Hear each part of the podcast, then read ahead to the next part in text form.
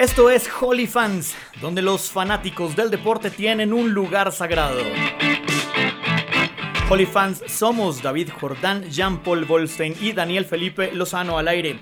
Producción de Diana Plazas, diseño original de imagen de César Valencia.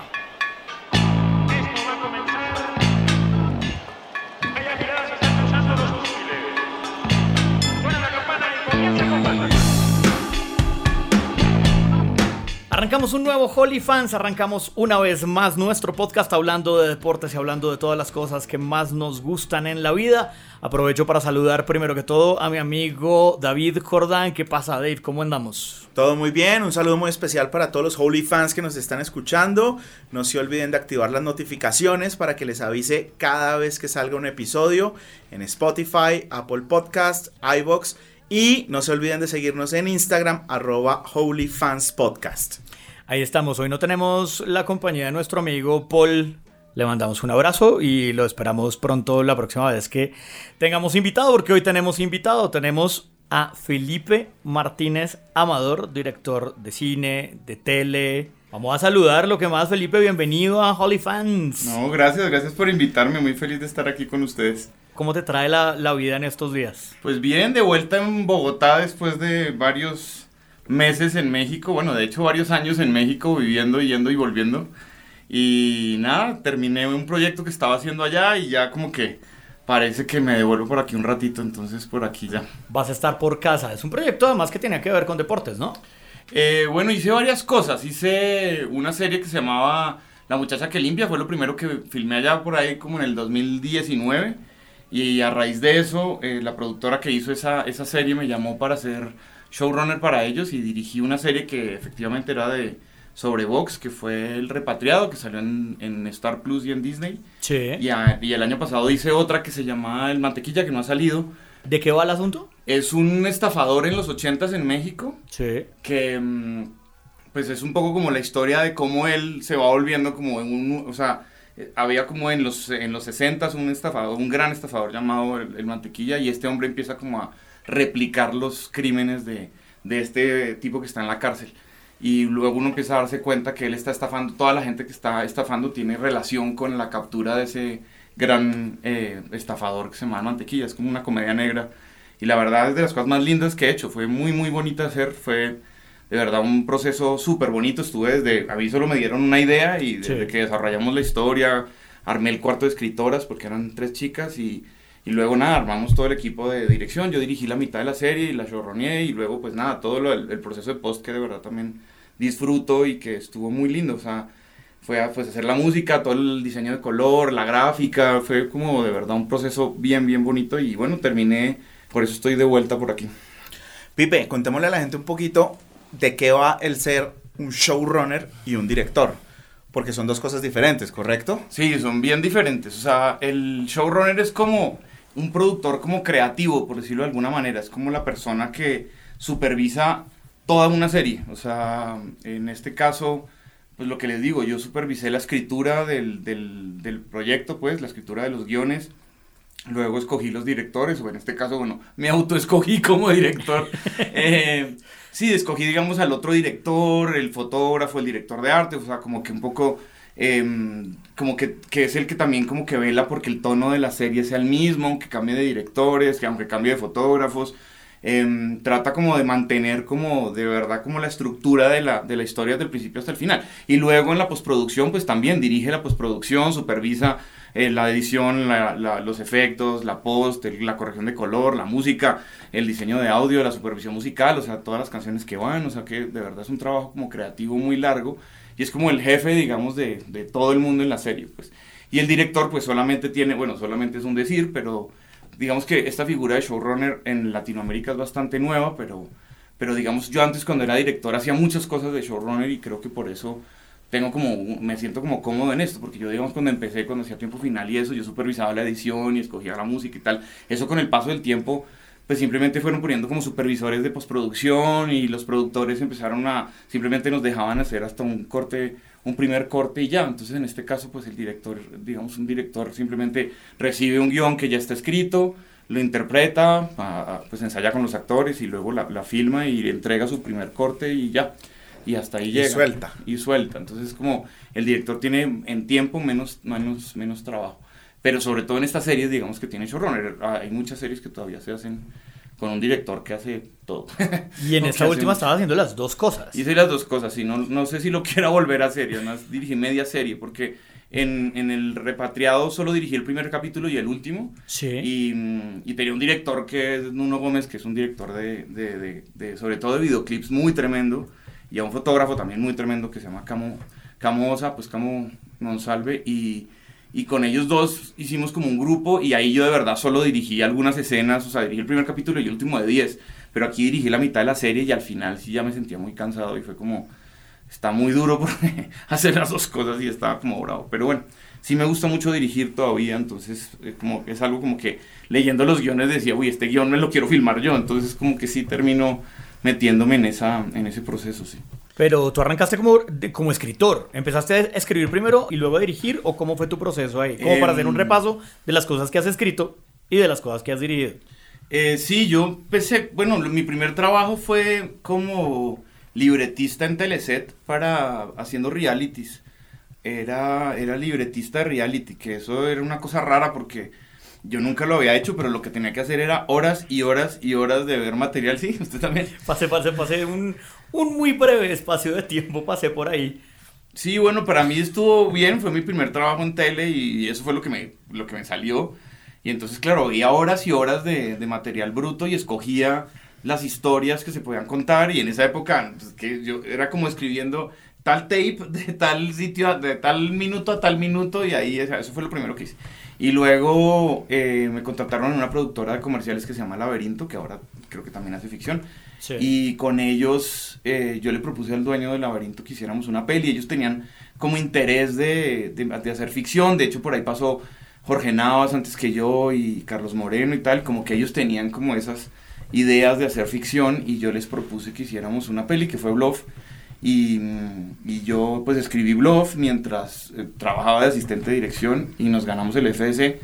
Y pues Alessandro, que es el dueño de, de la, la- Alessandro Alguno, que es el dueño de, de, de Laberinto, consiguió el resto de la financiación y se metió a IFX, que era una postproductora con la que trabajábamos mucho en ese momento y tal. Y así terminamos haciendo Bluff, que fue como tremendo éxito y gracias a eso, pues eh, la gente de Fox viene a Colombia porque querían empezar a hacer una serie de cable, la primera serie de cable que se hacía en Latinoamérica, que era tiempo final, y estaban buscando directores, vieron, si no estoy mal, vieron el tráiler de la peli, y fue así como, consíganme a ese director, y llegué así a Fox a trabajar. Yo había cambiado de trabajo, me había ido a Teleset comerciales, y es como duré 2007, como un día, huevón. ¿cierto? ¿Cómo? 2007 es esa... 2007, sí, eso Es fue hace Bluff. 15 años, 16 años ya, va a cumplir. Listo, y ahí arranca- arrancaste con Fox. Con ellos hiciste series. Con ellos hice series hasta más no poder. Hice tres temporadas de tipo final, tres de Cadabra, tres de Cumbia Ninja, dos de Bárbaro. Lynch. Eh, hice una que se llamaba Mentes en Shock, hice otra que se llamaba Familia en Venta. eh, y luego hice 2091 y Cumbia Ninja, pues que Cumbia Ninja fueron tres también. Con ellos filmé mucho.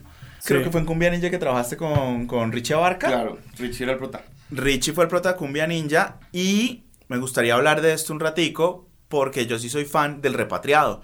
Richie Abarca también es el protagonista del repatriado y me gustaría saber un poquito cómo fue el trabajo que hicieron con él porque Richie se ve espectacular como boxeador. O sea, es, uno le cree completamente que el tipo es un profesional, este, el cuerpo lo tiene súper marcado, los movimientos que hace, las peleas cuando, cuando las montan están buenísimas. Y ya que a nosotros lo que nos llama la atención, lo que nos trae acá un poco, también es el deporte, me gustaría hablar un poquito de cómo es ese proceso creativo con Richie para llegar a un boxeador que se vea como un boxeador profesional. Claro, no, Richie es un duro, o sea, también en Cumbia Ninja, ya, ya hablo repatriado, pero digamos en Cumbia Ninja es chistoso porque a él siempre le pasa lo mismo. En Cumbia Ninja querían a Maluma de protagonista, y yo casté a Maluma, Uh, y, y de verdad a mí me parecía que no, pues que con todo el talento que tiene Maluma no era, uno era un actor, digamos, y de hecho le hice un casting como con Laura, Laura Londoño y con Juliano Rego, le hicimos un casting para que él estuviera como rodeado de actores buenos y que pudieran, como que él se sintiera como más cómodo, y yo de verdad sentía, me sentía como miércoles, yo no siento que, que, que él vaya a lograr hacer lo que tiene que hacer, porque entiendo que en el personaje tiene que cantar y tal, y entonces, bueno, yo me acuerdo que llegó Richie y le mostré yo, Maluma me va a regalar un disco. Y le digo yo a Richie, brother, esos manes quieren a este tipo, weón. Vamos a hacer lo posible porque usted se parezca a este tipo. Y el man se cortó el pelo como Maluma, se hizo como el, o sea, como que yo le dije que hiciera, como esos dibujitos que tenía residente en el pelo. Y, así hicimos como el coso y así ganó. Y aquí pasó un poco lo mismo. Querían a Ryan García, que es un boxeador mexicano, bueno, como gringo mexicano, que, que, se mueve como mucho en redes y era como, querían como a ese tipo. Entonces fue lo mismo, es como que querían a, Ryan, obviamente ese man no tenía tiempo, bueno, el man no se cobró, en, ese momento había hecho una pelea y le han pagado 5 millones de dólares por la pelea y nosotros así como, mm, creo que no tenemos ese presupuesto para pagarle. Ryan García en la pelea que acaba de, de pelear, pues, perdón ahí por la redundancia, eh, se embolsilló dos y medio millones de dólares solo por subirse al ring. Y ellos tenían cada uno una bolsa asegurada. Gervonta Davis se aseguraba como 5 millones de dólares solo por subirse al ring. Ya después, temas de pay-per-view y de quién ganar la pelea les iba a aumentar la ganancia. Sí. Pero, pero este pelado Ryan García está muy, muy rankeado entre los boxeadores actualmente. Claro, es como que, bueno, es que también en esa, en esa categoría que está Ryan hay un montón de peleadores buenos y, está duro, pues está peleado. Pero él, digamos, se mueve muy bien en las redes, es guapo, o sea, como que tiene cuento. Querían a este hombre y le dicen a, y pues eh, supuestamente estuvimos un rato sin castear al protagonista porque iba a ser rey. Y al final no lo consiguieron y yo dije, yo tengo al man. Entonces llamé a Richie.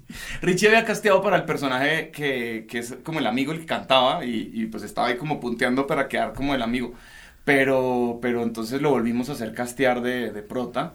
Y Richie es una bestia, weón. Richie se puso, pues bueno, Richie obviamente es un tipo fit y que hace ejercicio y qué tal, pero se puso a hacer, pues consiguió, pues le conseguimos de hecho un, un, coach em, que lo entrenó y que de hecho nos entrenaba a, porque yo no sabía mucho, por no decir nada de boxeo, y entonces lo, tanto Nuno como Camo como yo como Richie entrenábamos con el mismo coach. Obviamente Richie salía airoso y nosotros así muriéndonos, entrenábamos en la calle además de como en una plaza.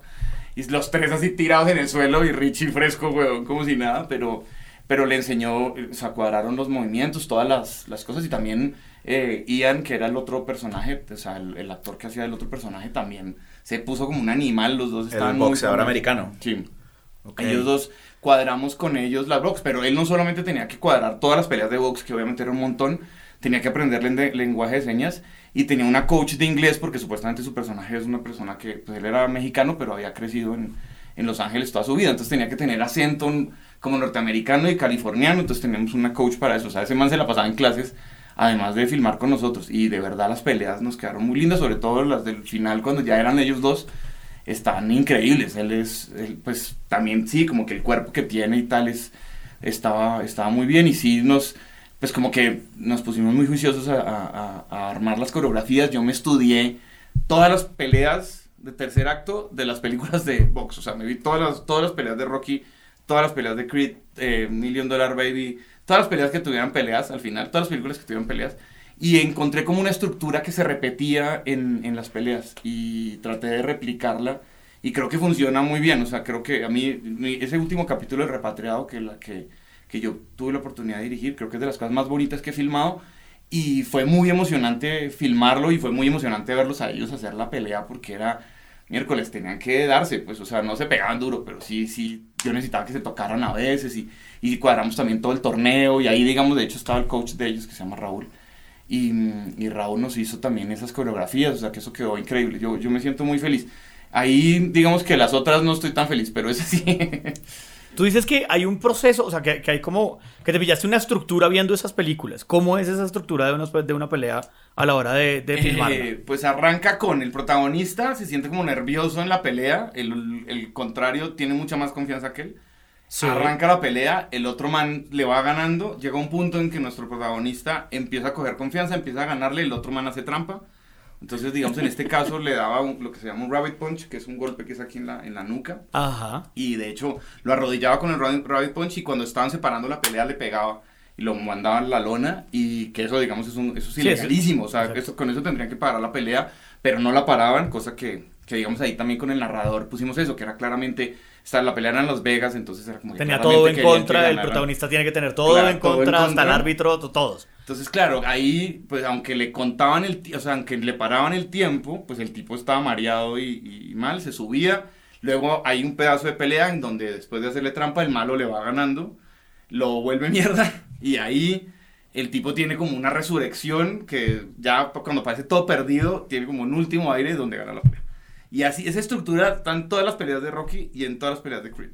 Y es súper chévere, además es como muy emocionante porque uno de verdad siente que todos, y además filmé ese pedazo como en cámara lenta, cuando ya está levantándose así, y, con, y montábamos con unos planos de él cuando cruzó en el, el, el, pues cruzó por el río, que se ahogó y un tipo lo salvó, entonces ese momento lo, lo, lo hacíamos sincronizado con el momento en que él se levantaba y podía salir, como que estuvo súper lindo la, la cosa. Y digamos, amigos míos mexicanos me decían, sí, a huevo, es como, claro, eso re, nos representa a nosotros que estamos en el suelo y nos paramos, aunque estemos con todo perdido. Y yo decía, está bien, güey, o sea, hicimos esto bien, güey, o sea, fue muy emocionante. No solo eso, porque el box también es un deporte súper, súper importante en México. Sí. No, hay unos representantes mexicanos, ahorita el Canelo Álvarez, pero antes también estuvo Julio César Chávez, Juan Manuel Márquez y sus peleas históricas con Manny Pacquiao. El Macho Camacho. El Macho Camacho, el Maromero Páez. O sea, hay un montón de boxeadores mexicanos que son súper representativos para ellos. Sí, sí.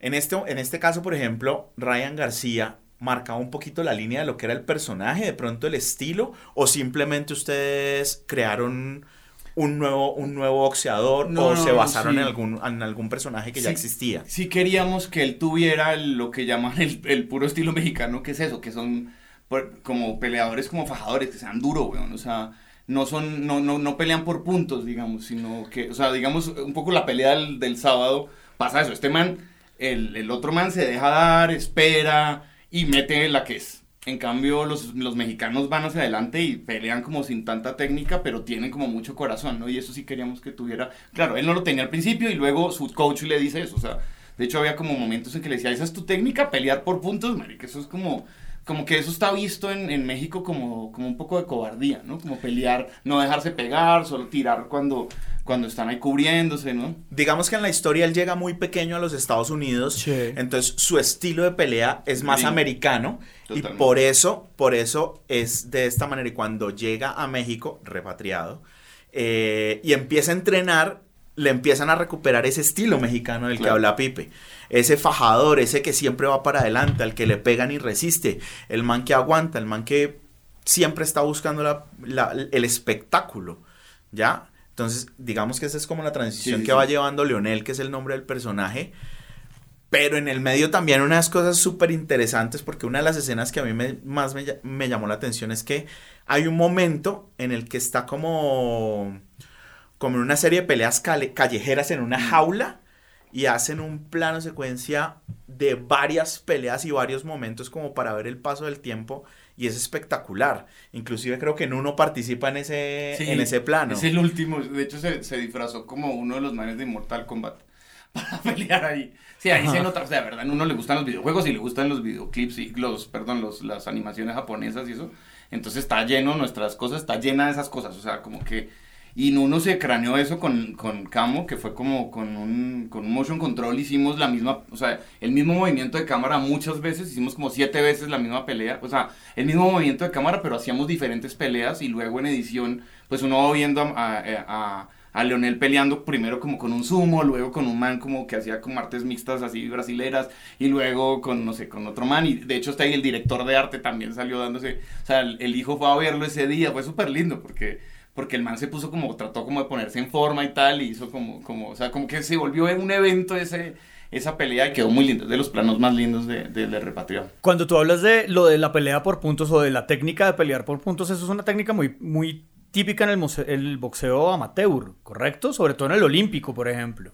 Sí, por que ejemplo. durante muchos años fue, fue exclusivamente de amateurs. El boxeo olímpico tiene eso, y es que primero las peleas son muy cortas. Sí. Y segundo, es al que marque más puntos. Entonces los golpes en la, en la cabeza te marcan puntos, los golpes al cuerpo te marcan puntos, pero te marcan menos. Ya por eso uno rara vez ve knockouts, ve knockouts en, en las peleas olímpicas. Peleas porque ellos buscan es marcar el punto. En los, en los olímpicos. Uno ve una pelea, una pelea de boxeo de Juegos Olímpicos y uno está como, eh, pero falta como la acción que uno acostumbra a ver en una pelea de Las Vegas, yo qué sé. Claro, y lanzan muchos golpes, sobre todo para marcar puntos, no Sí. para ni siquiera intentar noquear al... Es como muy cauto, muy milimétrico Sí. el, el estilo. Digamos que, por ejemplo, vos ves muy marcado el estilo americano en un tipo como Floyd Mayweather, Claro. que Sí. es un man al que, al que le criticaban mucho que se la pasaba defendiéndose y corriendo por el, por el ring. Pero es lo que dice Pipe, el man se defiende, se defiende, tira un golpe y ese golpe marca, ¿ya? Y eso lo ven los jueces. Sí. Entonces el- los jueces dicen, el que, tiró, el que tiró los mejores golpes es Floyd May- Mayweather en este caso, entonces le damos los puntos del round a este, a este peleador y por eso las peleas de Mayweather casi siempre iban al, al, al, al tiro largo, o sea, a los Sí. 12 asaltos A y a los- la decisión. Exacto, a los Ya. planteados, a, lo- a los que se... 12 Exacto. o 15, ¿no? Siempre son 12 o 15, ¿verdad? Sí, sí, eso depende también de la, de la división y del, o sea, como el, de la organización, Ajá. ¿ya? Pero los mexicanos son distintos, los mexicanos van de frente siempre, Pero siempre. digamos en la pelea del sábado de Ryan, en la, cuando lo tumba como en el tercer asalto, Ryan le está ganando, o sea, va- o sea, si, hubiera, si, no, si, si el otro no le mete el puño que le mete y lo, lo tumba, hubiera ganado ese round Ryan, pero él aguanta, aguanta, aguanta y, y cuando baja la guardia le pone un puño, un puño y lo deja en el suelo. Y solo con eso, pues ya con ese puño que metió y que lo tumbó, ya pues el, round fue para él y le Claro. dieron los dos. O sea, ahí le marcó él y con eso ya empezó a ganar. O sea, es una manera de pelear. Y de hecho, nuestra referencia para el, para el peleador gringo era esa, ¿no? Como que es un tipo que se esconde, que pelea con el hombro, que le pegan muchos golpes en el hombro, pero no en la cara. O sea, como que es una manera de pelear que es, a mí me parece muy poco vistosa, pero claro, que se cuidan más así. Tiene que ver mucho con la técnica. Ellos se ponen como que la mano en la barbilla y el codo va hasta la cintura para poder cubrir todo lo que es la el torso, o sea, los golpes al hígado, los golpes al cuerpo y todo eso. Y con el otro, con la otra mano sacan el jab para mantener la distancia. Ya, es mucha defensa lo que manejan los americanos. Es bien cinematográfico el, el, El boxeo, box. ¿no? Aprendiste de boxeo todo lo que no habías aprendido en toda la vida. Toda la vida, exacto. Por supuesto. No, y, y lo que les digo, estudié con este hombre que nos ponía ahí a, a parir. Y sí, es un deporte increíble, ¿ah? es una cosa que yo antes no, no veía, ni entendía mucho, ni me importaba, y ahora es un deporte que, primero que le, le tengo como mucho respeto, que tiene muchísimo de estrategia, muchísimo de estrategia, y que eso me gusta, o sea, y también menos en, en pesos pesados, que ahí sí puede haber como una diferencia muy grande entre un peso y el otro, pues los cuidan mucho, o sea, están casi iguales, o sea, que de verdad es un, es un deporte que está hecho no para lastimarse, o sea, obviamente se dan durísimo, ¿no? Pero, pero no es como las artes marciales mixtas, esa cosa que se pueden matar ahí, que no paran nunca, aquí Sí, no. que hay aquí- sangre y... no, aquí y no, aquí digamos que está hecho como para, o sea, que de verdad son muy parejas las peleas. Y eso, digamos, me parece interesante, pues que como que la mayoría de deportes, eso últimamente no pasa, digamos, ¿no? Como que la Fórmula 1 no pasa, en el fútbol no pasa, ¿no? Como que los equipos están muy desbalanceados. Un equipo argentino y uno colombiano, pues siempre nos, nos van a dar en la jeta porque están, es muy diferente el valor. En cambio, en el boxeo sí está, menos en, en- en pesos pesados, están muy parecidos. Entonces, de verdad gana el que tiene mejor técnica, el que está en mejor condición física, el que hizo mejor la pelea, el que estudió más al, al otro. Y eso me parece que es interesante. ¿Qué opinas de la gente que, que, que dice, por, por ejemplo, mi papá siempre me dice, eso no es un deporte, el boxeo no es un deporte? ¿Qué, qué opinas de la gente que te dice, No, eso no es un deporte? Pues es una cosa terrible, porque también claramente la gente que se dedica a eso, pues tiene unas necesidades, es que es ganarse uno la vida a punta de darse golpes, bueno, está muy bravo, ¿no? O sea, es una cosa durísima. A mí me parece que, que es un deporte y es un deporte muy lindo y es un deporte muy interesante, que es muy emocionante también y que tiene una cosa también de mucho corazón, ¿no? Es una... A mí me parece que, que, que es un deporte increíble. Yo, yo las, las otras, o sea, todas esas peleas de todo y tal, no las veo, las, no las soporto. Pero esto de verdad le cogí mucho amor después de la serie y es una cosa de la que, pues de verdad ahora me, no sé, con Jean-Paul Leroux, por ejemplo, que, que le gusta el box, nos, cuando estoy en México nos, nos vemos las peleas los sábados y eso o sea, es como, se volvió como una, y con Richie también nos vemos a veces como peleas juntos y tal, porque me parece que se volvió para mí algo, primero que me recuerda lo que hicimos, como que ya aprendí un poco, sé un poco de la, de la vuelta, porque también entender un deporte ayuda a que uno también lo quiera más, ¿no? Claro, sí, sí, sí, eso nos pasa mucho a nosotros. Porque, pues a ver, nosotros principalmente vemos el fútbol, ¿cierto? Pero Claro. hemos hecho el ejercicio de aprender de otros deportes y con eso le vamos cogiendo el gusto. Por ejemplo, el rugby. El rugby es complicadísimo de entender. Pero nos hemos puesto la tarea de ver rugby Y cuando uno lo ve y empieza a ver los partidos, por ejemplo, del Mundial o cosas así, se vuelve muy emocionante. Sí, cuando empiezas a entender, es. Ah. Esto va de. Y eso que el rugby tiene menos reglas que el fútbol americano con el que constantemente se relacionan, ¿no? Claro, claro, claro, claro. O sea, el box tiene, tiene, tiene unas particularidades bien especiales y es por algo, el, y esto ya lo habíamos dicho en algún otro episodio anterior, por algo el box es el deporte más veces llevado al cine. En la, canti pues en la cantidad de películas que, digamos, históricas, es el deporte como más veces filmado. Y es que de verdad, uno, yo que me volví, lo que les digo, volverme a ver todas las pelis de Rocky, son muy emocionantes, no importa la parte que sea. O sea, Rocky 7, weón, uno se la ve y está buena, weón. O sea, esa pelea, el tercer acto, weón, que el tercer acto sea dos manes dándose en la jeta, weón, hasta que uno le gane al otro, pues es, hay como una cosa que está buena. O sea, al final hay como una cosa de justicia ahí en esta, en esa, en esa lógica, ¿no? Es como un duelo como de caballeros que en últimas pues se van a golpes y hay unas reglas y el que gana pues gana y el otro le da las pues, le, lo, lo, acepta y le da. O sea Ryan el, el sábado fue y le dio las, las, gracias al otro y lo, felicitó le dijo hoy ganó el mejor o sea una cosa todavía como de caballeros ahí. Entonces sí me parece que es muy cinematográfico eso. ¿cuál es tu película favorita de box de todas las que tuviste que ver para, para hacer este trabajo y que me, me, imagino que te hiciste como todo el todo el estudio pues saben cuál me gusta mucho me gusta Creed 1 mucho These boys coming here, they gotta fight for life. People die in the ring. Your daddy died in the ring. Más que las de Rocky. Rocky, Rocky 1 es muy linda. Sí. Pero Creed está muy buena. O sea, Creed está muy bien contada, eh, muy bien filmada. Y Sí. uy, tiene, tiene, tiene una secuencia. Una de las primeras peleas del man está toda hecha en un plano secuencia.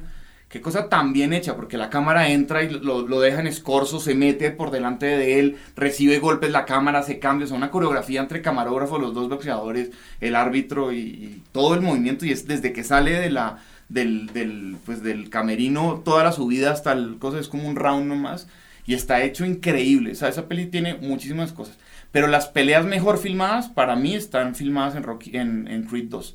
O sea, Creed 2 tiene una, las mejores peleas, o sea, como a nivel como formal, son muy chéveres. Claro, viendo Rocky, es que Rocky de verdad no se ve que no tengan un peso. Es como que bajan la cámara, que eso lo hicimos, porque nosotros no teníamos tanta plata para llenar el estadio, entonces sí hicimos como unos planos generales que luego en post llenamos. Sí. Pero bajaban la cámara, pero nosotros metíamos luces en contra, metíamos las pantallas. En Rocky no tenían nada, tenía un bombillo por allá suelto, negro, o sea, todo negro y un bombillo.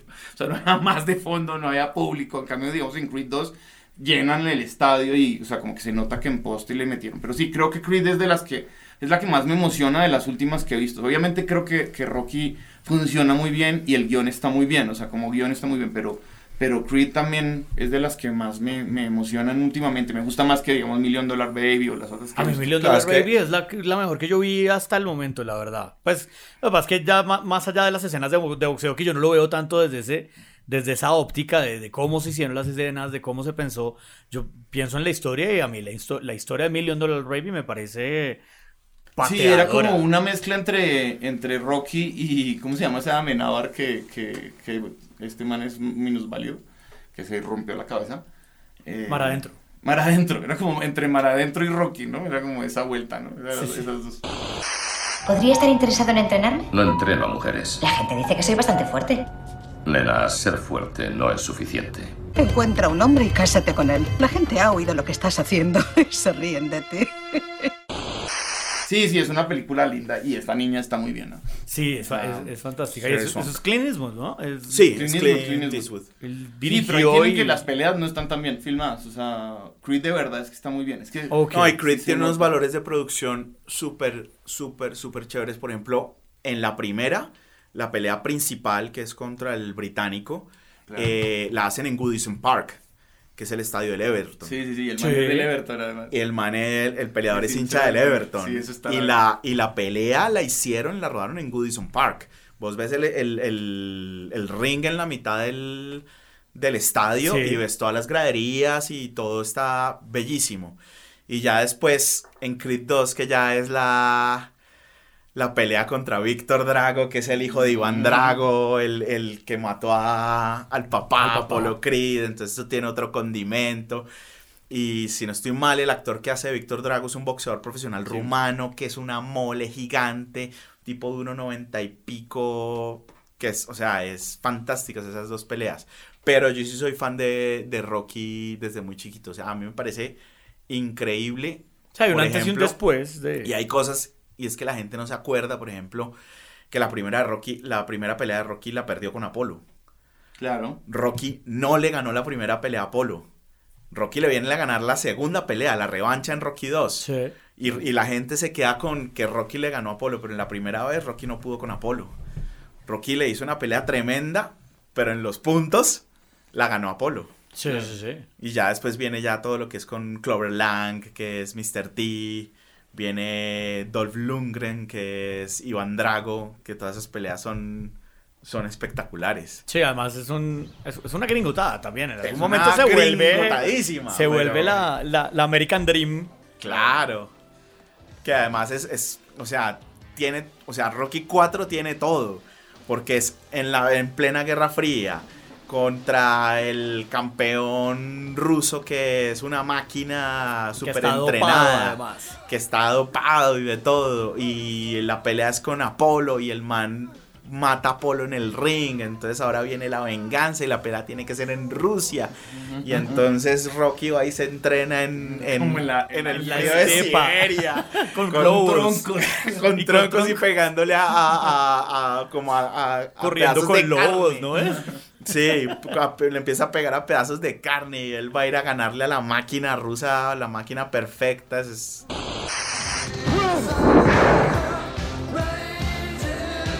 No, es, es la gringotada, pero es emocionante. Y hay un, hay un mega clásico del, del, del box que, que, bueno, yo no, no sé si la, la tengan muy presente, Ragging Bull, ¿no? Sí, me la vi de hecho hace como un mes porque en México estaban dando especial, un- hicieron como un especial de películas de Scorsese con De Niro y me la volví a ver. Pero ahí tienen que, la peli es increíble, pero las peleas están muy mal, o sea, están muy mal filmadas. Pues es, que- es que no es lo que les interesa. La óptica, Claramente no les interesa, o sea, les interesa lo que pasaba con ese personaje que, pues, pobre man también, porque es un tipo que, que pues, empieza a tener éxito, pero era un tipo violento, tóxico, con unas relaciones con su hermano incre- o sea, asquerosas y con sus mujeres horribles, que le, o sea, borracho, o sea, es, es como que eso, ¿no? Como la posibilidad de un tipo que pudo tenerlo todo y al final lo pierde todo porque, porque no tiene como de- educación emocional en últimas, ¿no? De, de Sí. eso va esa, esa peli, pero no, esa peli es tremenda. Pero las peleas las filmó muy raro, o sea, están, ella- o sea, a mí, yo me acuerdo que mi papá me decía que, que supuestamente Rocky Marciano, cuando lo entrenó, le des- decía que el man iba a ser, eh, que iba, podría, si peleaba en ese momento, eh, De Niro podía quedar entre los 10 primeros boxeadores de, de ese momento, o sea, el man se puso como una bestia. Pero yo lo veo pelear y lo que usted dice, Richie pelea mejor. O sea, ¿sabes? O sea, se tiene que pelear. Como que la forma en que pelea no se ve como un boxeador. Es que, No se ve pro. bueno, yo no sé, o no se ve como se ven los de Creed, porque es A bien ver, diferente, güey. o sea, Rocky, Rocky no se ve pro. no, no sé, pero. Rocky no se ve para nada pro. Rocky no se defiende. A Rocky le pegan un montón. Claro. Pero esa es, esa es la. Es- es el chiste, Ese es el chiste, ¿ya? No es así como. Hace una gran Creed. actuación de recién golpeado. Exacto. Exacto, es como que le pegan un golpe que lo tendría que haber mandado a la lona y le pegan otros tres detrás y él sigue parado con los brazos abajo, no se defiende. Eso sí, nunca se va a ver peor que de arquero. ¿Qué arquero? Eh, Fuga la victoria, ¿no? No hay posibilidad de verse peor. Yo vi esa película también, me la vi hace poquito y dije, ¿cómo voy a calentar el mundial antes del mundial de Qatar? Y dije, ¿cómo vamos a ponerle esa película a mi hijo? Que además que él es todo emocionado con temas de Segunda Guerra Mundial y toda la cosa. Y yo decía, qué oso ese arquero, man. Qué oso ese arquero. Los jugadores. Sylvester Stallone, Estados Unidos. Michael Caine, Inglaterra. Pelé, ¿Cómo hicieron para grabar esas escenas con él? Bueno, ya que nos metimos un poquito en el fútbol, Si hablemos de fútbol, que yo a eso Pipe, vine. Pipe también es, Pipe también es re futbolero. Entonces, no sé, Pipe, ¿cuál, ¿cuál es la película que a vos más te ha gustado o que te gustaría hacer de fútbol? Miren, a mí me gustaría hacer la peli de Falcao. O sea, a mí me encantaría hacer una peli de Falcao. De Una hecho, cuando. Falcao entró a jugar al, al, al, al Rayo, yo se puse un tweet ahí como, como copiándolo a él a ver si me copiaba, pero nada. Yo quisiera, pero no quisiera hacer cualquier peli de Falcao. Me gustaría hacer una peli de Falcao que empiece cuando él es como el peso en el Atlético de Madrid y lo venden a, a- o se mueve a- al Mónaco Al y que el primer acto termine cuando él se rompe en el, en el Mónaco. Sí. y hacer todo el segundo acto cuando, marica, ese año que no puede ir al mundial, luego cuando va al Manchester y no juega un carajo, weón, Y y no Chelsea lo pone, y luego el. Chelsea metió un gol en toda la temporada y no sé, y hacer que el tercer acto vuelva al Mónaco y queden de campeones con que quedó el Mónaco ese año de campeón que le gana al Y llegaron a semifinales de Champions. Quedaron de cuarto. O sea, Y su contar gol en Rusia historia. 2018. Eso es como el 18, ¿no? Con Mbappé ahí. No, no, el gol, el gol que por fin hace con la selección. Mejor dicho, que pudo jugar finalmente un mundial, ¿no? El- y ya se marca con Colombia un Ah, gol. sí, no, sí, yo quisiera llegar hasta que queda campeón de Francia y como que él es el capitán, o sea, como contar esa historia, ¿no? Como del ser el más teso, romperse, tener, pasar dos años de miércoles o tres años de miércoles y luego volver y volver a romperla porque de verdad yo soy muy fan de Falcao, de verdad, donde juegue yo, o sea, yo veía los partidos del Galatasaray solo por ese man, o sea, sí me, sí me, me encantaría hacer esa peli, ojalá conozca a ese man algún día y le pueda decir que si me deja Que por hacerlo. favor. sí, No, que debería ser un gran casting de bebés. Claro, habría que tener como seis o siete, quién Sí, sabe para esa como- altura cuántos tenga. ¿Ya van para cuál? ¿Para el quinto? Puta, Yo- yo ya no sé. un televisor a Falcao a lo bien, o sea, es un tipo que está, está un poco aburrido en la casa, güey. ya, ya salió el hat trick, ahora va por el. Por el póker, por la manita. Pero es el quinto. Yo ya no sé, ya perdí la cuenta. Yo literal quinto. ya perdí la cuenta. Yo creo que es la manita. Yo ya estoy ya más pendiente, es como de los memes. Ay, no, Yo veo, es como yo me, me entero, es que Falcao fue papá otra vez por los memes. la cantidad de memes son fantásticos. Bueno, Pero eso es una que quieres hacer, pero tú, tú ya habías... Ay, bueno, hincha de quién? En Colombia Millonarios. ¡Vamos! Eso. De la casa. Y de. En, marica, soy muy hincha del Real Madrid. Muy hincha del Real Madrid. O sea, soy tan hincha del Real Madrid que cuando jugaba el Atlético de Madrid con Falcao. Y en Madrid lo que quería era que Falcao metiera gol, pero que ganara el Madrid. O sea, era como una cosa ahí dificilísima, haciéndole fuerza a uno y al otro, pero sí. Que Falcao hiciera hat trick, pero perdieran Pero que 4-3 y lo ficharan. Claro, que perdieran. Yo lo que quería es que le fuera bien, pero no con el Madrid. No, el Atlético con. Al Real Madrid de verdad lo veo siempre que puedo, o sea, lo veo todos los fines de semana. Es como que, que sí le. Pues mi papá era de allá y, y yo estudié allá y también como que a mí me coge en Madrid estudiando cine. Ese momento en que entra del bosque a, a dirigir el Madrid, que eso es como finales del 99. Y, y ahí ganan, creo que la octava o la séptima, no sé. O sea, ganan una ahí que es con. En la final de Glasgow, del el, el de la volea de Zidane. Vamos Roberto, vamos Roberto, la va a poner Roberto, la pone Roberto y está Zinedine, Zinedine en gatilla, chuta.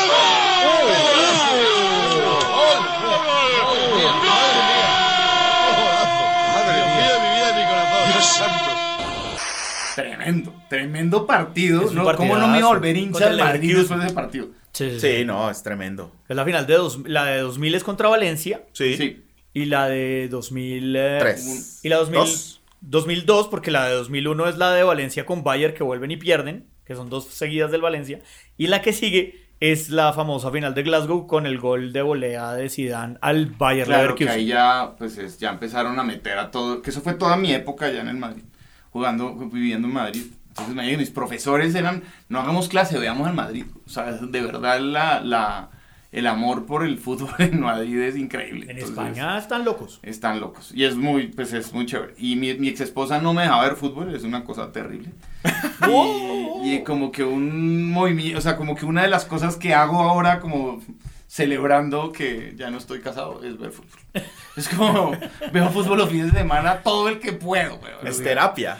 Claro, y sí, soy como fan de los equipos donde juegan los colombianos. Pues sí, digamos, hoy vi al, a, a- a- ¿cómo se Liverpool. llama? Al Liverpool, Al Liverpool, por ver a. Lucho y así, ¿no? Como que sí me gustan, sí me gusta el fútbol, me gusta mucho y disfruto mucho. O sea, sí, sí, sí me parece que es un plan súper lindo de ver y es rico porque si a otra gente le gusta también me parece chévere que es como una cosa de la que uno puede hablar con cualquiera y todo bien. Perdón que yo meta el dedo en la llaga, pero ¿cómo así que no lo dejaban ver fútbol? Yo necesito, yo necesito saber eso. Sí, Después eso yo miramos creo que es causal de divorcio, Pero debería ¿cómo usarlo es antes, posible que no lo dejen ver fútbol? No, era terrible, se paraba enfrente de la, del televisor y no me dejaba ver, güey. O sea, era No. realmente duro. Y encima, cuando, digamos, jugaba la selección Colombia, iba por Argentina, me hago entender. O sea, O era sea, como con- pan- contra cualquier equipo iba contra el otro. Era, No, o sea, era no, otro, eso no se como, puede sostener. No lo veas, vete a otro lado, no tienes por qué verlo. O sea, ¿para qué lo ves, güey? O sea, era terrible, sí, era muy, fue una época oscura de mi vida. No, y además a mí sí me gustaba, claro, lo que yo digo es que también A mí me gustaba, o sea, yo era hincha de Millonarios cuando chiquito, cuando Vivalda y eso, ¿no? Como Vivalda y, y Guarán y, y sí, Funes, sí. ¿no? De esa época. Y ya como que luego nada, cuando empecé a ya estudiar y eso no tanto, pero cuando llego a Madrid, era como darme cuenta de lo que es ser fan, ¿me hago entender? Y Cibeles y, o sea, eso es una locura, es que es una locura. Y encima también jugaban muy lindo, pues es que toda esa época del bosque es muy chévere, o sea, Sí. es como una época muy linda y, y llega, y se jalan a Figo del Barcelona y llega Beckham una y, o sea, novelaza y Ronaldo genial, luego, o sea, eso era como, ¿qué equipo es este? O sea, ¿qué les pasa, güey? O sea, esa época que llaman ellos la de los galácticos fue impresionante. Y es que es también la época de oro de la Champions League.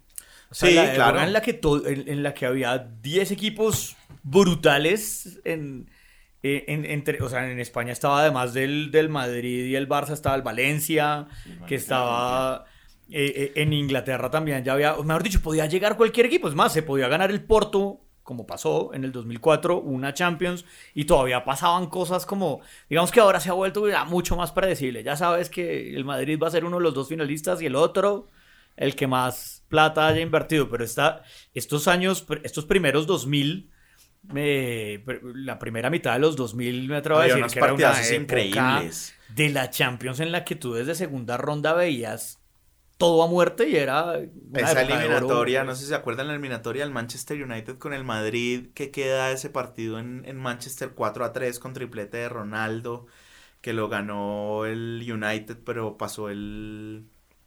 que pasó el Madrid, Que pasó el que, Madrid. que está el... ¿No es la misma del taco de redondo? No, Eso esa te es iba a decir, el ¿Esa taco de es tal vez la misma? redondo, que Ronaldo da un espectáculo brutal en ese, en ese partido. Esas eran épocas increíbles de partidos de, de Champions que uno no podía creer cómo se mataban a goles. El Además, todos los equipos eran buenos.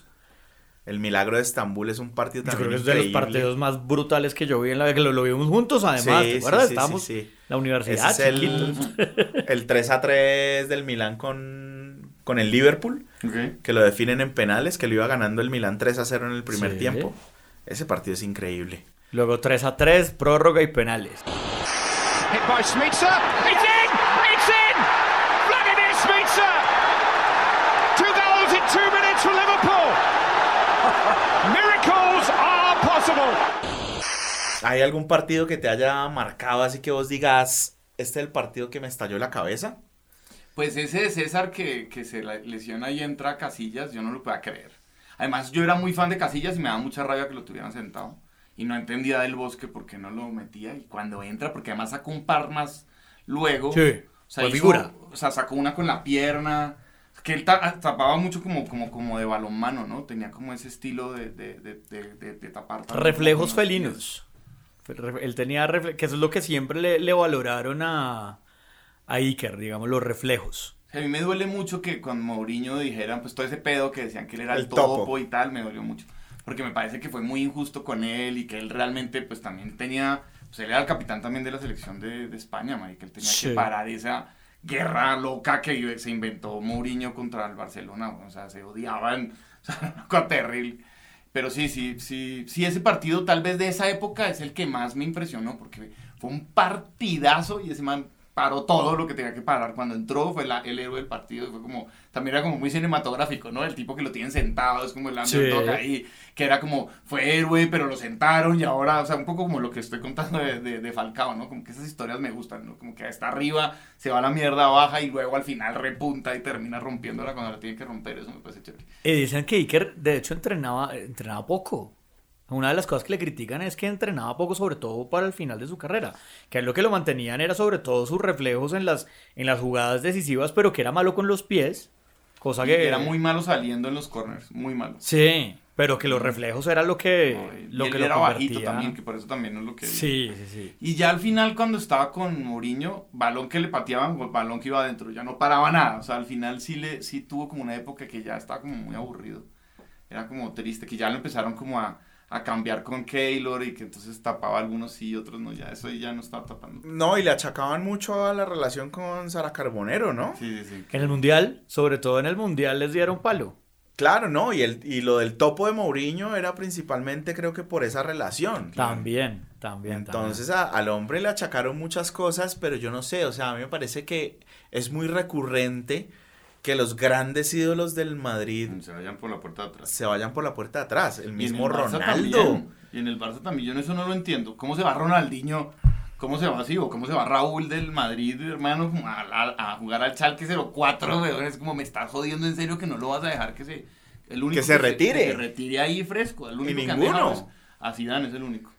Pero ni Ronaldo, ni Raúl, Ah, todos ni, Sergio Ramos, Iker, ni Sergio. Ramos. Todos los Pues la forma en la que sale Cristiano es como la más... No, la de Cristiano. La más dolorosa, porque yo creo que fácil, fácil, fácil Cristiano es el futbolista, pues, salvando por supuesto a Di Stéfano, más importante de la historia Seguro. del Madrid. Estoy seguro. Y, lo, y también debe ser muy cansón, pero les importó tres. O sea, lo, gana la Champions y para afuera. Claro que eso también habla un poco de, de la institución, o sea, Sí. precisamente lo que vale es la institución, es el Madrid. Los nombres pasan Sí, les importa y van a venir otros más y podrán ser hasta más grandes que los que ya pasaron, pero el nombre que queda es el del Madrid. Sí, sí, sí. Y eso lo también, eso vale como institución, eso vale mucho. Eso- Sí, claro, pero eso yo es- no sé, digamos, eso que hizo el Barça con Messi, no se hace, güey. O sea, como uno a Messi le hace eso, hermano, es que no se puede. ¿Cómo vas Ah, a perder a Messi? Claro, y así, como que lo dejan ir y de mala manera, y eso no, no me parece bien. Y ahí también hacen las mismas Los cosas. dos o sea, equipos, creo que todo el que sale allá sale mal. sale Cruyff, como- claro. el, el Barcelona que no, que, que- que- del que todo el mundo lleva hablando Claro, claro. ya, ya aquí 10, 10 a 15 años, ese Barcelona que practicó el mejor fútbol del mundo. Ese, ese, ¿cómo se llama? Modus operandi, llamémosle, de lo que hizo el Barça durante todos esos años, no hubiera existido sin Cruyff. claro. No existe un Messi sin lo que fundó Cruyff. Y Cruyff salió por la puerta de atrás del Barça. Claro. Esa, ese estilo de juego, esa creencia en el toque de balón, esa creencia, El famoso fútbol total. eso, eso es ADN que impuso Johan Cruyff en el, en el Barcelona, más cuando fue técnico y cuando fue jugador. Claro, claro. Claro está, pero sí, y también por la puerta de atrás. De esos puerta. clubes grandes todo el mundo sale así, es rarísimo. Sí, rarísimo. Por mucho tiempo le estaban diciendo a, a- a Florentino que volviera a traer a, a A Ronaldo. Ronaldo. Y él decía, tiene 37 años, yo no lo voy a traer. Pero uno dice, hola, ¿cómo lo socó? O sea, es que no tiene ¿Cómo sentido. A mí, me, a así? mí me duele mucho lo que le pasa a Ronaldo. Me parece terrible que, que en el Manchester este huevón lo haya sacado y que ahora esté jugando por allá con, con, En Arabia. con Ospina, güey. Con Ospina. Ospina encima le lesiona cuando llega el man, güey. No, Pues también somos muy ligados, pues. Estamos, estamos muy jodidos. güey. Sí, güey, puta, la vamos a romper y chao, güey. ¿no? O sea, Pero sí, es verdad, es, muy, es, es- es como muy mal agradecida la relación con los jugadores en ciertos clubes de, sí, sí, sí. de, cier- de cierto nivel también, porque hay que, hay que reconocer que Barcelona y Real Madrid son dos marcas superiores en, cu- en cuanto a en cuanto a marca futbolística. ¿no? Es que retirarse en el Madrid es muy difícil, porque es que en cuanto empiezan a bajar un poquito la... O sea, ya no está jugando tan bien, ya lo sacan. O sea, no...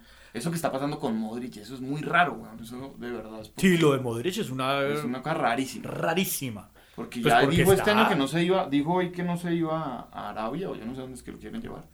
Y entonces eso lo valoraron como, no, bien, bien. Pero les, les, les reanudan un año, les pagan menos, o sea, es un repaila. Los van aburriendo. Sí, los Como van pasó con. Sergio Ramos también, ¿no? Sí, eso no lo puedo creer. Ahora, también es evidente, digamos, en casos como el de Sergio Ramos, que sí hay un bajón. Sí, claro. ¿Sí? O sea, digamos que ahí a la larga le terminas dando la razón a Florentino y que es, pues que Florentino es como un viejo zorro. Pero mira que en otros casos, hasta esos bajones los aguantan. O sea, mira tipos como Totti, que jugaron toda la vida en un solo equipo, como Maldini, y que los aguantaron hasta el final, por más que a veces tuvieran bajones. Sí. Ya, o sea, tiene que ver también como... Pues son insignias también de, de- de- de los clubes. O sea, el, ese jugador le ha dado mucho al club. El club también puede retribuirle de alguna manera al, al jugador que ha entregado tanto. Parece chévere hacía lo Joaquín, weón, 41 y todavía jugando, weón. Sí, Pues ahí se retiró ahorita, ¿no? 45, ¿no? Se acaba de retirar. y tal. Todo el mundo triste porque se va Joaquín. Es que es una maravilla ese man. O sea, y ya él jugaba, weón, 30 minutos, 20 minutos por partido, ¿no? Jugaba Claro, pues ya no le da para más. O el Chaca Palacios que jugó como hasta los 43. Chaca Palacio. Que dando es como la tercera vez, es la, como la tercera vez en la historia de este podcast que traemos hablan al Chaca, Chaca Palacio. Y yo no sé, el Chaca alcanzó a Sí, jugar con el 41, hijo? 41 Joaquín. ¿Sí? Yo no sé, yo creo. ¿No? El América con el Pipa de Ávila, ese, ese, ese last dance del Pipa de Ávila. Ese Last Dance del Pipa de Ávila que, Que volvió como con Cali. 800 años y le hizo gol al Cali en un clásico. man. Eso es ¿Dónde te querías o meter sea, ese día? Hay que tener, no, o sea, había que pagar escondedero. de Ávila. No pierde sus condiciones Morelo. Por la mitad, el rifle Andrade. Tira con pierna derecha. Opción para el puede hacer. De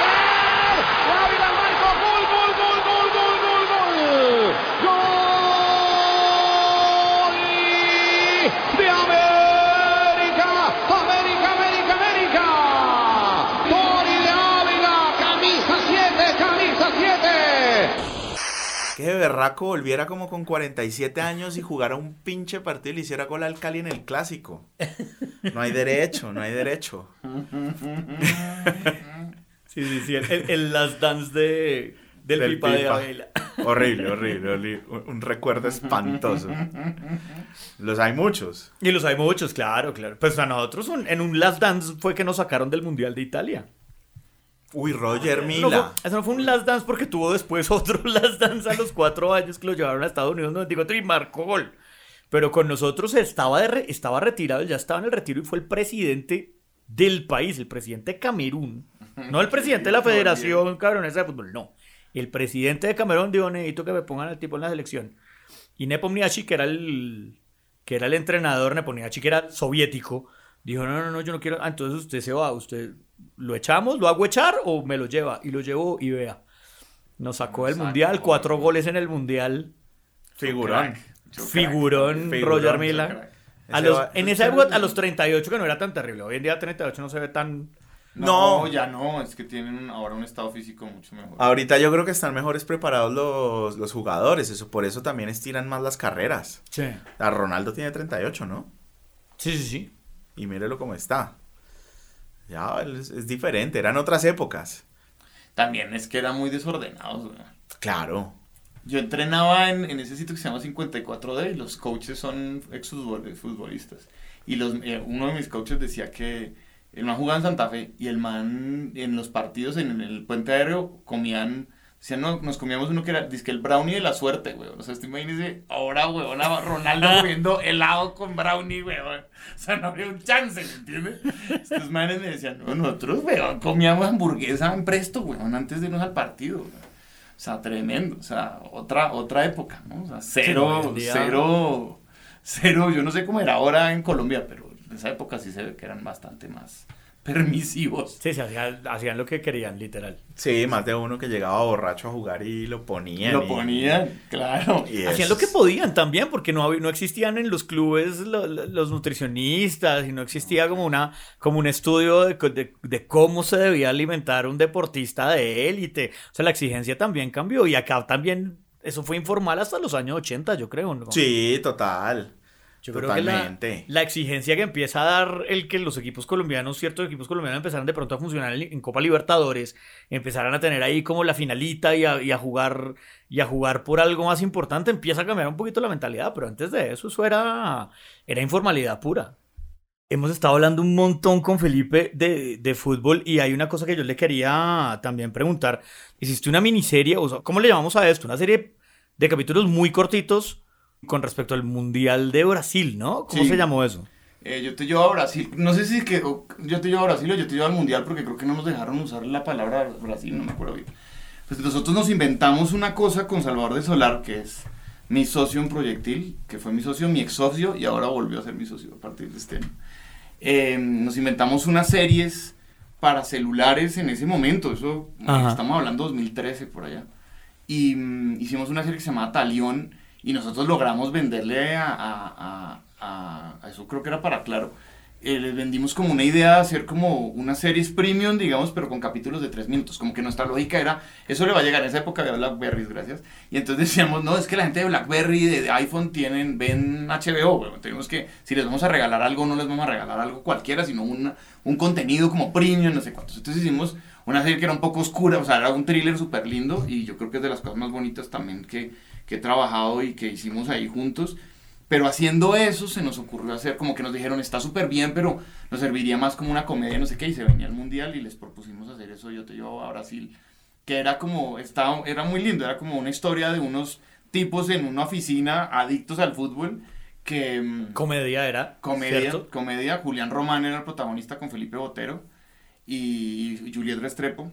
Era, o sea, un cast increíble. O sea, Tenían tremendo elenco. Teníamos Sí. tremendo elenco. Y encima te- trajimos como un man de Perú, se llama Marcos Unino, y tenemos también otra chica eh, ecuatoriana, que, no- porque como ellos tenían pues mercado en todos sus países, como que, que quisieron tener... em, Y Ecuador también clasificó todos a ese lados. mundial. Y ahí fue, pues, marica, justo el, el mundial. Y ellos tenían, una, tenían como unas promociones que iban a llevar gente al mundial. Y entonces nosotros metimos esa historia dentro de nuestra historia. Entonces, digamos, Alvi Abreu, que es venezolano, por cierto, y es un actorazo, que también estuvo en El Repatriado y en Cumbia Ninja. Y en Cadabra, o sea, parcero además eh, a morir. eh, se ganaba el premio que, gana, que daban los de Claro. Entonces era chévere porque, porque metíamos como la historia y cuando salían los capítulos, pues correspondían a las fechas que nosotros poníamos ahí. Entonces él se ganaba, el, cuando supuestamente era el, el sorteo de esa cosa, él se la ganaba en el, en, el, en, el, en el capítulo el mismo día que de verdad estaban haciendo. Hicimos una cosa como muy linda y eran unos, unos idiotas al final que para poder ir al Mundial de Brasil empezaban a hacer lo que nadie quería hacer. Entonces uno los sé, yo tengo un vecino mafioso que pone música a las 3 de la mañana y yo Que era Roberto Cano. Que era Roberto Cano, sí, sí, sí. Nada más y nada menos que Roberto Cano. Creo a Roberto Cano, una chimpa así. Entonces iban a decirle, oiga, no, o sea, dígale a mi vecino que le baje la música. Entonces uno les pagaba a ellos para que ellos hicieran ese tipo de cosas. O sea, no, eran como unos simuladores, pero bastante más pobres. O no, tengo una, tengo un hijo en el colegio que tiene un niño bully que le pega, entonces ellos iban a pegarle al bully. y el bully los volvía mierda. Entonces Por era- plata. Para poder llevar a la niñita al. Claro, al- todos final. querían llevar la Para misma. conseguir la plata de ellos, ir al mundial. Ajá. Pero todos querían llevar la misma niñita A la al. misma niña que ¿Cierto? Juliet, Sí, sí, sí. Sí, sí. Oiga, qué bien que ustedes hayan visto eso. Creo que ustedes son los únicos dos que la vieron. Está muy bien. Entonces, es de las más. De verdad que fue una locura que eso no lo compraran. Era como de repente. Y eso, eso fue, pues fue, fue, fue triste que no se siguiera haciendo. Porque sí fue, era como una oportunidad de hacer historias diferentes. Y nos dejaban de verdad, nos daban un presupuesto bastante decente. Y yo me mandaba. O sea, el- mi crew era el crew de Cumbia Ninja. O sea, nosotros contratamos a los mismos con los que yo trabajaba. O sea, gente muy tesa filmando con nosotros y con actores tremendos en los dos proyectos, porque en, en Talión era, pues Salvador era protagonista, pero también estuvo Estaba Cristino Víctor Mayarino, ¿no? Víctor Mayarino, estaba eh, Michelle Manterola. Ajá. O sea, teníamos como un, un- también un combo, es, eh, ¿cómo se llama? Eh, Cast Jairo. Camargo. O sea que sí, sí nos armamos como de gente amiga y le podíamos pagar bien y todo, o sea, fue como una época ahí chévere de hacer esas cosas y fue por eso, pues sí, eso fue como un, como que siempre nos quedamos como con las ganas de que esas historias tuvieran como más desarrollo, pues. No, y tiene que ser divertido. o sea, yo ser me, yo los imagino grabando la secuencia de, de, de los gigolos. O sea, hay un momento en que los dos protagonistas, que son Julián Román y Felipe Botero, dicen, ¿por qué no nos volvemos gigolos? Y ven a una muchacha, a una muchacha que está limpiando. A la señora de la limpieza de la a la señora ¿no de la limpieza, que es Adriana Franco, si no estoy mal, que es la mamá de Betty. y se empiezan a imaginar un montón de cosas haci- haciéndole un striptease a esta mujer, después metidos en la cama con esta mujer. Pero es divertidísimo, o sea, yo me imagino que tienen que haber disfrutado mucho Sí. ese rodaje. Sí, eso lo dirigió Felipe, mm, Felipe Orozco, Juan Felipe Orozco, el del final del espectro y de Salud al Diablo de mi parte. Y que por cierto acaba de terminar una peli para Amazon que, que es de este universo del de Satanás, ¿cómo se llama este autor? Eh, ¿Mendoza? De Mendoza. De Mendoza. Sí. Y él dirigió eso. O sea, yo lo escribí con, con Salvador y con un amigo español que se llama Jorge de Dios. Hicimos eso y yo lo produje porque yo estaba filmando Cumbia Ninja y no lo pude dirigir. Entonces fue como una experiencia bien linda. Y sí, mi ma- o sea, yo veía, o sea, ellos, yo, yo tenía como envidia de yo estar rodando lo mío y ellos estar en eso, ¿saben? Era como que me mandaban fotos así de, mira lo que estamos haciendo. Y sí, la historia era como muy linda. Además que la euforia en ese momento de volver al mundial, Eso fue una locura. de ir a Brasil, yo me imagino que todos, o sea, aparte de los protagonistas, había mucha gente realmente buscando la plata de esas formas para poder ir a Para Brasil. poder ir al mundial. Además que fue todo el mundo. Fue mucha gente. Todo el mundo gente. fue menos uno. Y nosotros- Exacto. Sí, o sea, yo Me como, da rabia no haber ido, sí. yo conozco como a 200 mil personas que fueron a Brasil, el único bobo que no, que no fui, fui yo. Y Daniel que está aquí al frente hablando. O sea, en serio. Y uno, y uno veía en esos estadios y los vi, y los vi también en Rusia una gente y uno dice como, ve, están dando visas breve.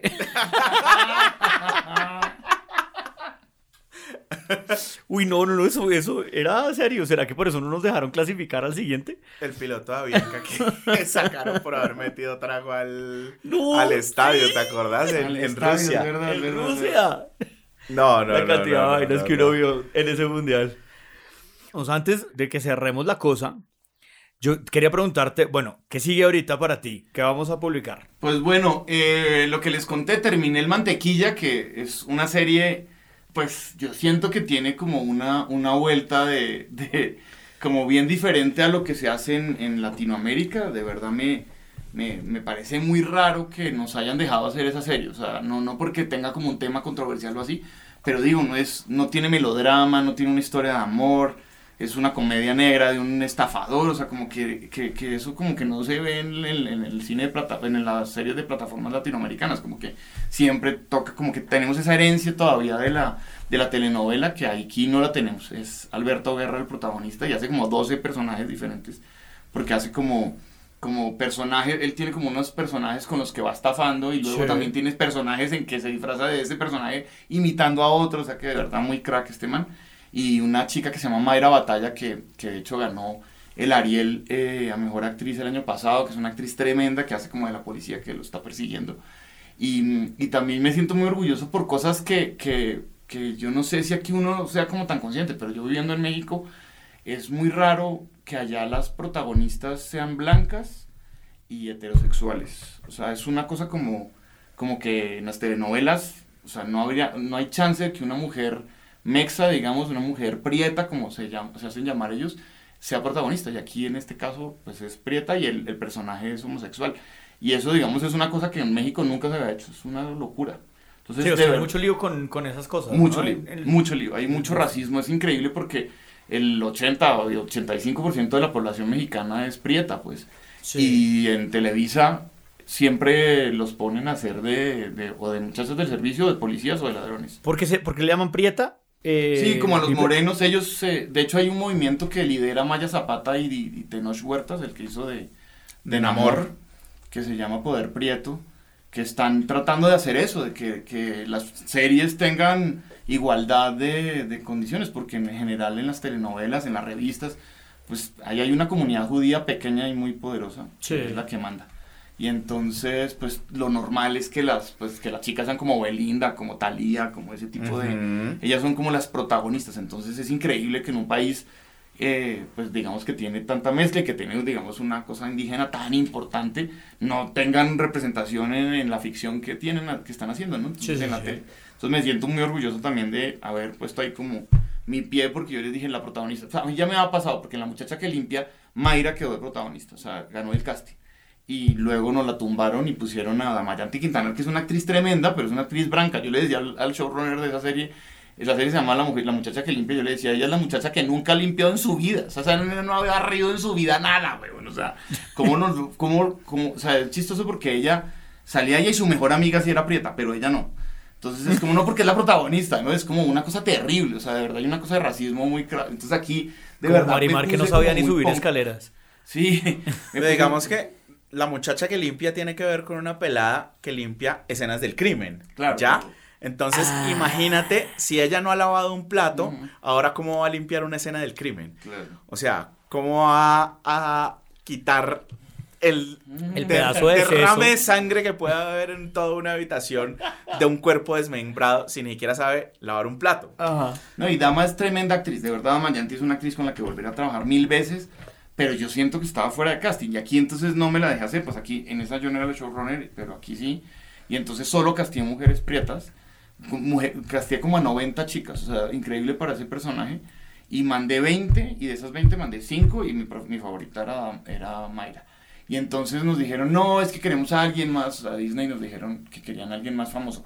Y yo les dije, Disney. yo le dije, yo no voy a castear a una chica blanca, o sea, no hay una policía blanca en México, no, no puede ser, o sea, no, no, no hablen miércoles, o sea, de hecho nosotros juntos vimos en México esa una película de policías, así son las Ah, sí. policías, Ujú. o sea, las policías son así, con sobrepeso, morenas, o sea, es otra cosa, o sea, no, yo no podía, como que sentía que no podía dejarme meter ese gol, entonces me dijeron que querían a alguien más, más conocido, entonces conseguí hablar con Stephanie Sigman, que es la protagonista de Miss Bala, la versión mexicana, y que ha hecho, no sé, ha hecho series gringas, hizo The Bridge, que es una serie gringa, estuvo en una peli de Bond, O sea, es como la peli esa de Bond que empieza en el Zócalo de, de México. Sí. Es, ella es la chica que va al lado de él.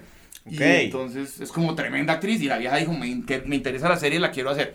Cobraba tres veces lo de Alberto Guerra y entonces dijeron, bueno, no, sí, yo creo que Mayra está bien. entonces terminó andando Mayra ahí. Entonces, nada, estoy, estoy bien orgulloso de esa serie, de verdad, como que le pudimos meter como todo el amor y se hizo como con todo el cariño y ya ¿Y por dónde sale? en Star Plus. Star Plus. ¿Ya tienes fecha para Dicen que en septiembre, yo no, no controlo eso, pero eso fue la última noticia. Y Ah. de lo que viene, pues en principio me voy este sábado o este domingo, a, este domingo creo, a México otra vez a hacer una peli para VIX, para esta plataforma que es de Televisa y Univisión, Sí. que es un thriller. En principio me voy a hacer eso y vuelvo a México. Yo que me había devuelto diciendo, no, ya no más, me voy a, ya, adiós México, gracias. Parece que me voy a ir dos mesecitos y me devuelvo, así que que está bien en eso, en eso ando. Y pues nada, estoy escribiendo un guion que está muy chévere. Me, encargaron hacer un guion sobre un, motín que hubo en una cárcel en Nuevo León que se llama Topo Chico, donde mataron a 49 reos, se mataron 49 reos entre ellos, porque hubo como, era una, una cárcel totalmente autogobernada por los Zetas. Y, al igual que afuera, los Zetas Nueva Escuela o el cartel de Noroeste empezó a apoderarse como de los negocios de los Zetas Vieja Escuela y lo mismo empezó a pasar dentro del, de la cárcel porque en desde esa cárcel extorsionaban, generaban, o sea, hacían droga, tenían prostitución, secuestraban personas. O sea, es una barbaridad. Cuando desmontaron esa, esa cárcel, bajaron como el 60% de los crímenes de alto impacto en Nuevo León. Es una barbaridad. Entonces Wow. es la historia de esa noche y, y me encargaron escribir ese guion. Pues hice como un pitch para, para cómo contaría esa historia y me lo gané. Y estoy escribiendo eso y de verdad me tiene muy emocionado porque es una... Pues yo nunca había escrito una peli así, es una peli basada en hechos reales, pero eso es como duro de matar, brother. Entonces está una chima porque me, de verdad me vi duro de matar, me vi Zelda 211, me vi The Ride, me vi como pelis como de ese calibre que son como de acción, pero de gente encerrada, un tipo solo. Y está súper chévere. Y estoy escribiendo eso, mandé la, estoy en la primera versión de, de guion y espero que si todo sale bien yo la pueda dirigir luego. Sería un proyecto muy grande y es para, para MGM y me hace sentir muy feliz que me hayan dado ese proyecto y es una cosa que, que de verdad me llena de, de orgullo. Estoy escribiéndolo con, con mi asistente que se llama Elena Guerra, que es de verdad la, de las cosas más lindas que me ha pasado en México. Es una, una mujer increíble que me ha ayudado en todos los proyectos que showrunné y ahora, pues digamos, en este también me está ayudando para escribir esto. Entonces, claro, también es como mi brújula ahí de una mujer mexicana que sabe y que además es feminista y tiene como, me da un montón de información y me Sí. siento muy feliz de trabajar con ella. Y claro, ella misma dice, pues madre, yo no sé si nosotros podemos ponerle a esto Topo Chico porque ya esta vaina nos estamos yendo a la miércoles, no tiene nada que ver con la... Claro, no se sabe muy bien qué pasó esa noche, solo se sabe que se mataron entre ellos y entraron cuando ya se había acabado todo, pero lo que pasó en la mitad, eh, aunque tengamos información, no sabemos y yo, pues de verdad me pidieron un guion bastante duro en matar, entonces eso es lo que pasa. Entonces ella dice, no, de pronto sería mejor no nombrar al Z27 o al Credo, que son eh, pues narcos tremendos, ¿me entienden? Y que, que supuestamente quedaron vivos ahí y yo hablando de ellos, ¿no? Entonces como que vamos a ver qué pasa con el, con el, con ese, con ese proyecto, pero seguramente cambiará de nombre o será como una ficción inspirada en una historia real, pero bueno, ese- eso es lo que estoy haciendo, así que se viene, pues estoy muy contento porque de verdad llevo un, desde que me fui a México no he parado de trabajar ni un solo día, o sea, eh, el año pasado dejé, por un mes, por una semana estuve sin trabajo y esta estuve por un mes- una semana también. Entonces, bueno, no me puedo quejar de que las cosas me, me están yendo bien, la verdad. Te retiene México con todas las ganas. Ahí están Sí, pagando, pagando es la un- renovación. Sí, es un país rarísimo. Cada vez que digo que me voy a... Yo quiero, tengo muchas ganas de volver a España y vivir en España. Y cada vez que digo eso, me quería ir ahorita. O sea, cada vez que digo eso, me... me Hay que aplazar. Sí, pero está bien. O sea, México de verdad es un super vividero. Se, la gente es muy linda y hay muchas cosas que hacer. Se vive bien y, y de verdad me siento un poco como en casa, ¿no? Tengo amigos y es como un sitio que, que también está cerca a Colombia, en cuatro horas estoy aquí, entonces vengo como cada tres, cuatro meses, entonces me, me, me siento bastante cómodo viviendo allá, así que eh, creo que si me sigue saliendo trabajo allá, o sea, es un sitio donde creo que voy a trabajar toda mi vida, no sé si exclusivamente allá, pero, pero sí me gustaría seguir haciendo cosas y sí están haciendo cosas interesantes, hay mucho trabajo. Y pues en últimas es que de verdad es un mercado muy grande, entonces las plataformas pues los, los tienen como de centro de... O sea, están ellos y luego Colombia, ¿no? Como un hub. Claro, pero es donde más, donde más se centran las plataformas porque tiene mucha gente. Y me, me- también me enorgullece que Colombia esté ahí de segundito, o sea, aunque sea un país más pequeño y tal, nosotros estamos haciendo cosas muy interesantes y, y ellos también nos ven, o sea, a mí me sorprende que nosotros, que todos los jefes de productoras, de plataformas, somos colombianos. Eso es una, es una cosa increíble. O sea, si uno ve en todas las plataformas, las, no sé, las chicas de Netflix, las chicas de, de Amazon, todos son, son colombianas. Y, y también la, la, mayoría de nosotros, productores o showrunners y tal, somos de acá. O sea, hasta Andrés, el de Distrito Salvaje. Así que bueno, estamos de verdad como varios trabajando allá, haciendo cosas y me parece que, que eso demuestra también que el nivel de las cosas que hacemos aquí están bien y que tenemos como una cosa que, que a ellos les sirve y les funciona. Felipe Martínez Amador, Felipe, gracias por venir. Un Holy Fan, un nuevo Holy Fan que agregamos a nuestra colección de invitados, orgullosísimos de, de tenerlos acá, de hablar no solamente de los proyectos de cada uno, sino de deportes, de acordarnos de cosas, de aprender también un montón de cómo se hacen series, como el repatriado, de cómo se graba sobre deportes, se filma sobre deportes y también eh, desearte toda la suerte del mundo con los próximos proyectos. Quedo pero así súper atento, porque las historias reales a veces superan la ficción, ¿no? No, pues gracias por invitarme, de verdad los felicito por este espacio que se inventaron, me parece una delicia. Qué delicia hablar de deportes y, de verdad cuando los oí la primera vez me pareció increíble que existiera esto y me siento muy orgulloso de venir aquí. Nunca había hablado de fútbol en mi vida en un micrófono, así que me siento realmente feliz. Y además era como, quiero hablar de eso, o sea, yo quiero hablar de Real Madrid, o sea, quiero hablar de millonarios de Que hablen los fans, esa es la idea. Sí, señores, de verdad, mil gracias por invitarme, la pasé muy bien. No, a vos por venir, muchísimas gracias. Eh, un saludito muy especial a Paul, que se perdió esta noche, que se mejore pronto y que vuelva aquí a acompañarnos. Por favor. Y a todos los Holy fans que nos sigan escuchando, eh, que nos sigan en las redes. Les recordamos en Instagram, arroba holyfanspodcast y que nos pueden escuchar en Spotify, Apple Podcast y iBox. No se les olvide, activen la campanita para que las notificaciones les avisen cada vez que hay episodio nuevo. Nos vemos en el próximo. Ahí está, nos oímos próximamente en otro Holy Fans. La producción, investigación, locución y edición de Holy Fans fue realizada por Daniel Lozano, David Jordán, Diana Plazas y Jean-Paul Wallstein. Diseño de imagen original por César Valencia.